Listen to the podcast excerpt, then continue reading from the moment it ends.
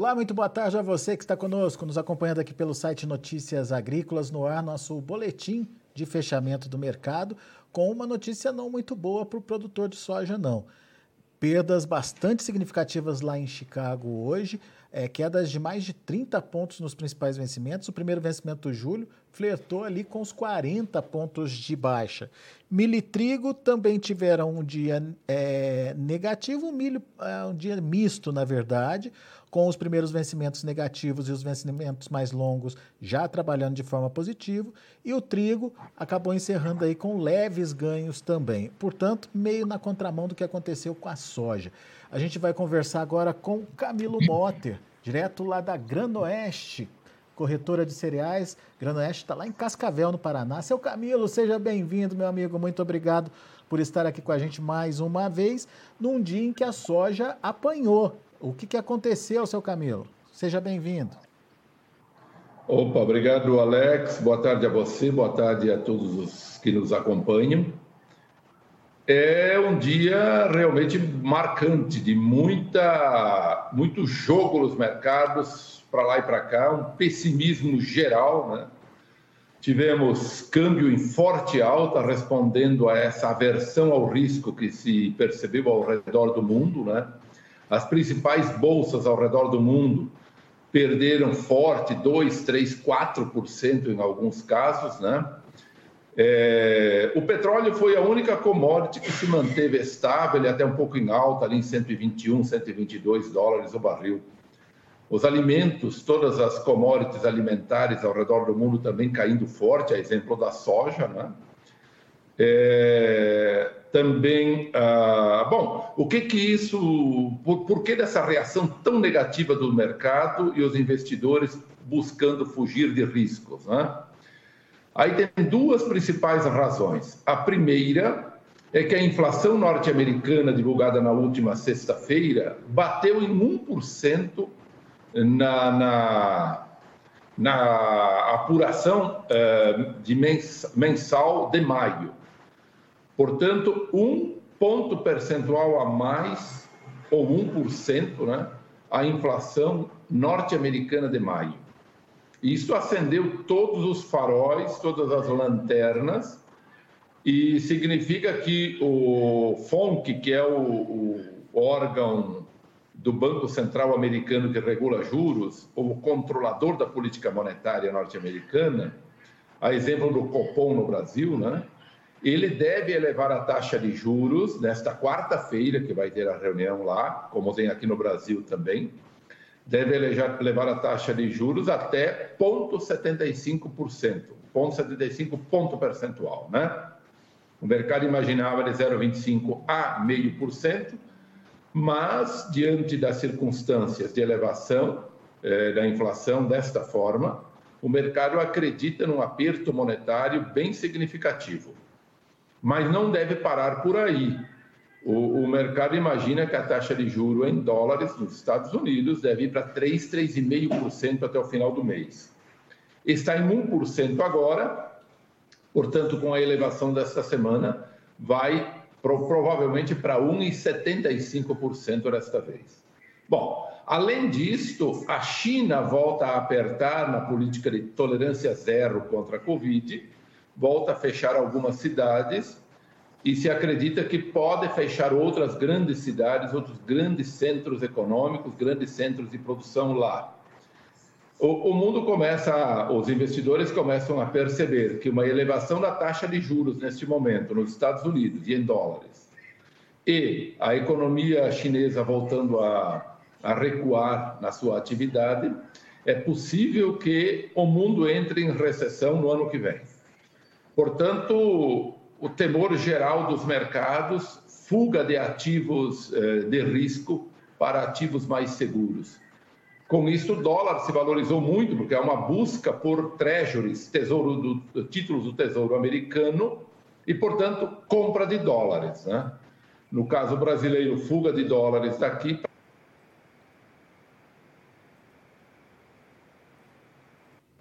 uma uma corrida para ativos que os investidores entendem que seja mais seguro. Uh, com isso, as commodities todas sofreram e entrou a soja. No caso da soja também, eh, em termos de clima norte-americano, e daqui a pouco vai ser divulgado o plantio, que deve estar na reta final, e também a condição das lavouras, né? tivemos uma semana um pouco melhor do que se imaginava, então também esse lado foi um pouco negativo. Além disso, o relatório divulgado na última eh, sexta-feira trouxe números melhores até do que o mercado esperava em termos de estoques mundiais, em termos da demanda pelo produto norte-americano. Então, a coisa ficou um pouco mais neutra e mais sossegada quanto ao relatório. Não houve aquele novo aperto. A, a situação americana apertou um pouco, mas, de maneira geral, não houve um aperto ainda maior na, no quadro geral de oferta e demanda. E você citou uh, as cotações aí que o milho e o trigo reagiram até bem hoje, com pequenas perdas apenas, né? e o, o trigo até fechou ligeiramente positivo. Uhum. Isso se deve eh, basicamente em função do retrocesso naquelas negociações com a Rússia para liberar o embarque de produto ucraniano retido lá nos mares, no Mar Negro, nos portos do Mar Negro, e também no interior do país. Havia uma expectativa na semana passada de que isso seria liberado em algum momento, né? mas o que liberou foi muito pouco. Né? Então a situação volta praticamente a estaca zero, ou seja, a oferta mundial é, que contava com a disponibilidade daquela região passa a ficar sem por enquanto. Né? Muito bem, isso trouxe um cenário diferente do que a gente tinha aí pelo menos na semana passada, né, seu Camilo? Agora, já dá para dizer que é, com essas novas informações, o cenário assume, ou o mercado assume um viés de baixa, ou ainda é cedo para dizer isso? Eu acredito que possa cair um pouco mais, mas não tem muito espaço para queda, porque, de qualquer maneira, continuamos com aquele pano de fundo que é o quadro de oferta e demanda mundial relativamente apertado diante da quebra que houve no Brasil. Eu acho que agora vai alguns dias para o mercado se acomodar, pelo menos até quarta ou quinta, quando vamos ver a divulgação das taxas de juros, né? Mas o mercado vai oscilar. Eu acho que a gente vai viver momentos de muito mais instabilidade nos mercados, né?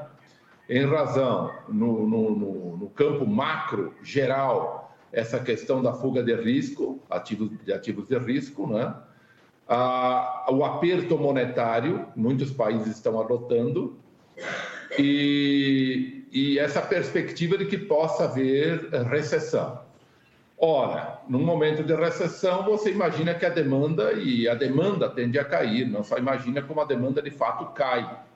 Mas não só a demanda por, pelos produtos acabados, mas também a demanda por pelas commodities em geral, que é a matéria-prima em geral para a produção dos bens acabados. Né?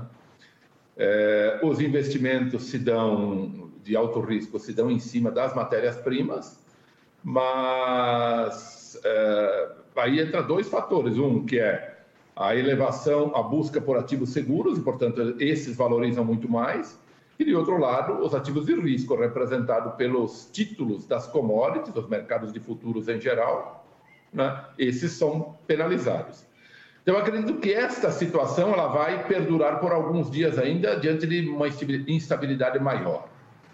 Mas eu acredito que esta é uma situação relativamente passageira. Esta semana a gente vai ouvir falar muito disso. Talvez na semana que vem já teremos uma situação um pouco mais acomodada.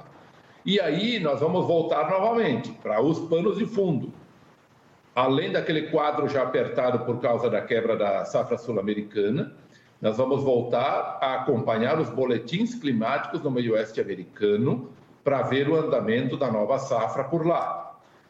Por enquanto, a gente ainda vai falar de plantio, mas no decorrer, terminando o plantio, acho que mais uns 10 dias não se fala mais em plantio, né? Vamos falar das condições das lavouras e das previsões climáticas. E eu acho que este a partir dos próximos dias, passa a ser novamente o fator principal para a determinação dos preços. E num cenário em que nós temos baixos estoques e necessidade de uma produção cheia nos Estados Unidos, nós vamos ver um mercado ou os preços extremamente sensíveis às condições das lavouras e às variações do clima. Né? Então, vamos ter muita volatilidade pela frente, se não mais por esses impactos da fuga de risco, mas muito mais pela condição das lavouras. Né? Boa, muito bem. Então a gente tem isso, essa situação lá para Chicago, certo, seu Camilo? E como é que a gente pode entender a situação para o Brasil? Porque, assim, na contramão da queda do, dos preços em Chicago, teve a alta do dólar por aqui. Uma coisa compensa a outra e os prêmios, como é que ficam nessa? É, exatamente. A alta do dólar basicamente compensou a queda de Chicago. Nós tivemos perdas de 2,2% em Chicago e, neste momento, uma alta de 2,7%. O câmbio trabalhando ainda para fechamento a 5,12, 5,13. Isso nós vamos voltar alguns meses atrás, que não tínhamos esse patamar. Então, entre essas duas variáveis, houve uma compensação entre elas os prêmios que vieram perdendo força nos últimos dias e hoje acentuou um pouco mais as perdas, né? Temos prêmios aí para julho, por exemplo, na casa dos 100, mas já tiveram a 130, 140, 10, 15 dias atrás, né? Então, os prêmios acabaram perdendo força nesse, nesses últimos dias aí. De maneira geral, essa compensação entre as duas principais variáveis e a gente lembrar que tivemos um, os preços batendo ou se aproximando do recorde histórico lá de 2012, né? Chicago chegou a bater aí é, 17,55, 17,60 ou até um pouco mais, se aproximou até 17,70. No intraday dá para dizer que até superou o fechamento lá de 2012, né? Mas no, no uh, no fechamento desses dias é, ficamos abaixo, né? Ou seja, bateu no limite que podia bater e voltou. E ele vai continuar pipocando um pouco aí, acredito eu, no decorrer. É, então, internamente tivemos essa compensação bastante clara, bastante sólida entre as duas variáveis, e os preços internos tiveram pouca variação. Né? Nós tivemos preços aí na faixa de 200, e, 200 201 no Porto para pagamentos aí com 25, 30 dias, mais 202 a 204 aí para 35, 40, 50 dias, entrando já em agosto também. Início de agosto, digamos assim, até 203 e 204 nos portos aqui do Sul, especialmente aqui em Paranaguá, que é o porto que nós mais, mais atuamos, né? Então, assim, de maneira geral, não houve maiores variações por causa dessa compensação. Obviamente que isso é muito ruim para o produtor, porque a manutenção do preço ela se dá pela taxa de câmbio, que é também o elemento, ou a variável, que mantém os custos altos. Né? O melhor dos mundos é uma elevação de preços em dólares e não pelo câmbio, como nós vimos hoje. Né? Uhum. Agora, então a gente tem um, um cenário de precificação voltando aí para os 200 reais. A gente já viu isso acontecendo na semana passada. Mas e o produtor ficou animado com esse novo patamar de preço aí? Vendeu, seu Camilo? É, de maneira geral, o, o, produtor esperava um preço bem melhor, entendendo que algum momento do dia, com um câmbio bastante robusto, ele teria também um, favorecimento do, do, preço internacional, o que não aconteceu, basicamente, ao longo do, do dia. Né? Então, os preços ficaram muito similares. As pedidas vieram maiores, mas, claro, os preços estavam em níveis similares à sexta-feira, portanto, os negócios andaram muito, muito de lado. Né? Poucas negociações, mercado muito lento nesse momento. Safra nova também parada, seu Camilo? Safra nova também muito lento, eu diria que estamos numa situação de lentidão como aquela vivida no último ano, né? É, contrapondo totalmente o que aconteceu há dois anos atrás, quando o produtor se antecipou e vendeu de forma bastante agressiva nesse período do ano aí de maio, junho, julho, né? Ele vendeu de forma muito agressiva há dois anos atrás. Ano passado já foi bastante lento e este mesmo ritmo lento continua este ano. Então, então existe aí um, um produtor receoso de sair vendendo na expectativa de preços melhores? Eu acredito que sim, porque na verdade agora o produtor o que ele não sentiu em termos de elevação de custos na última safra, ele está sentindo em peso agora. Portanto, ele está avaliando melhor o cenário na medida em que vai fazendo as suas contas de custo, não é? Para avaliar também o mercado pela frente. A gente acha importante que haja um casamento entre custos com preços futuros, porque é um ano que o trem pode começar a descer a ladeira. Vamos depender muito da situação ou da evolução da safra norte-americana para preços internacionais. E vamos depender muito dessa situação de aversão a risco, da evolução da campanha eleitoral no Brasil perspectiva de quem vai ganhar para vermos onde vai a taxa de câmbio. Mas sempre é bom contar com um cenário adverso pela frente. Portanto, numa situação de viabilidade, é importante cobrir os custos de produção do ano porque eles vão ser bastante, significativamente mais altos né, do que no, no último ano, na última temporada. Então, a, a, dica é ir vendendo, mas ao mesmo tempo ir cobrindo o custo de produção aí. Sem dúvida, sem dúvida. Isso é um fator importante, pra, sobretudo para esse ano, porque nós vamos viver muita instabilidade. Boa, seu Camilo. Muito bom. Meu amigo, obrigado mais uma vez pela sua participação conosco aqui no Notícias Agrícolas. Volte sempre, seu caminho. Valeu, meu caro Alex. Sempre ligados aí, tá? Grande abraço a você, abraço a todos. Até mais. Grande abraço, até a próxima. Tá aí Camilo Motter analisando o mercado, muita influência do financeiro na análise do Camilo Motter, é, situação americana, preocupado com a inflação por lá, que pode elevar bastante as taxas de juros. Quando se faz isso, o dólar é, tende a subir.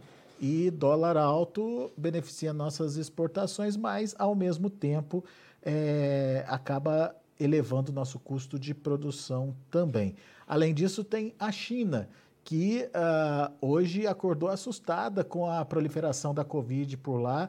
É, outra região agora é Pequim, que está sofrendo com essa condição é, mais rigorosa aí, é, da, da Covid.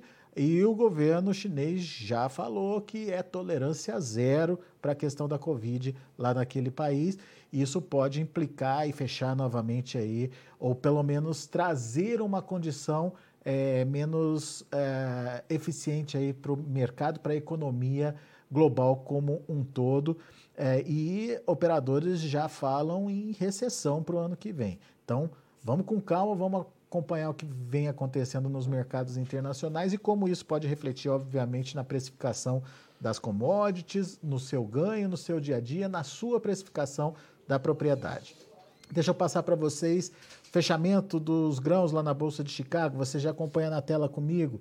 Julho, a 17 dólares e 7 por bushel, 38 pontos de queda. Agosto, 16 dólares e 27 centes por bushel, 34 pontos mais 25 de baixa. Setembro, 15 dólares e 53 centes por bushel, 31 de queda. Novembro, 15 e 33, 34 pontos e meio de baixa. São os números da soja lá na Bolsa de Chicago. A gente tem também o milho. Para julho, 7 dólares e 69 centes por bushel, uma queda de 4 pontos. Setembro, 7 dólares e 30 centes por bushel, dois pontinhos de baixa, mas no milho o fechamento foi misto. Olha aí o dezembro encerrando com um pontinho de alta, 7 dólares e 21 centes por bushel, e o março de 2023, 7 dólares e 26 centes por bushel, uma alta aí de um ponto mais 75. E para finalizar, o trigo. Para julho, 10 dólares e 71 centes por bushel, finalizou com uma leve alta de 0,25. Setembro, 10 dólares e 86 centes por bushel, 1 ponto mais 25 de elevação. Dezembro, 11 dólares por bushel, 2 pontos e meio de alta. E março de 23, 11 dólares e 10 centes por bushel, 2 pontos mais 75 de elevação. Portanto, mercado um pouquinho diferente aí, dependendo dos grãos, mas o, o seu Camilo explicou para a gente porque milho e trigo uh, estão meio que na contramão do que aconteceu com a soja. A perspectiva daquele corredor de, de alimentos acaba ficando mais longe corredor de distribuição de alimentos é, por parte da Ucrânia acaba ficando mais longe e isso é, traz uma pressão maior para as cotações, principalmente com o fundamento de é, menor oferta tanto de trigo quanto de milho no mercado. Isso fez elevar as cotações, ou pelo menos fazer com que as cotações encerrassem é, diferentes aí do que aconteceu com a soja. Bom, são essas as explicações de hoje para o mercado. A gente vai ficando por aqui. Agradeço muito a sua atenção, a sua audiência. Continue com a gente. Participe das nossas mídias sociais no Facebook Notícias Agrícolas, no Instagram, arroba Notícias Agrícolas e em nosso Twitter, arroba Notiagre. E para assistir todos os nossos vídeos, se inscreva no YouTube e na Twitch Notícias Agrícolas Oficial.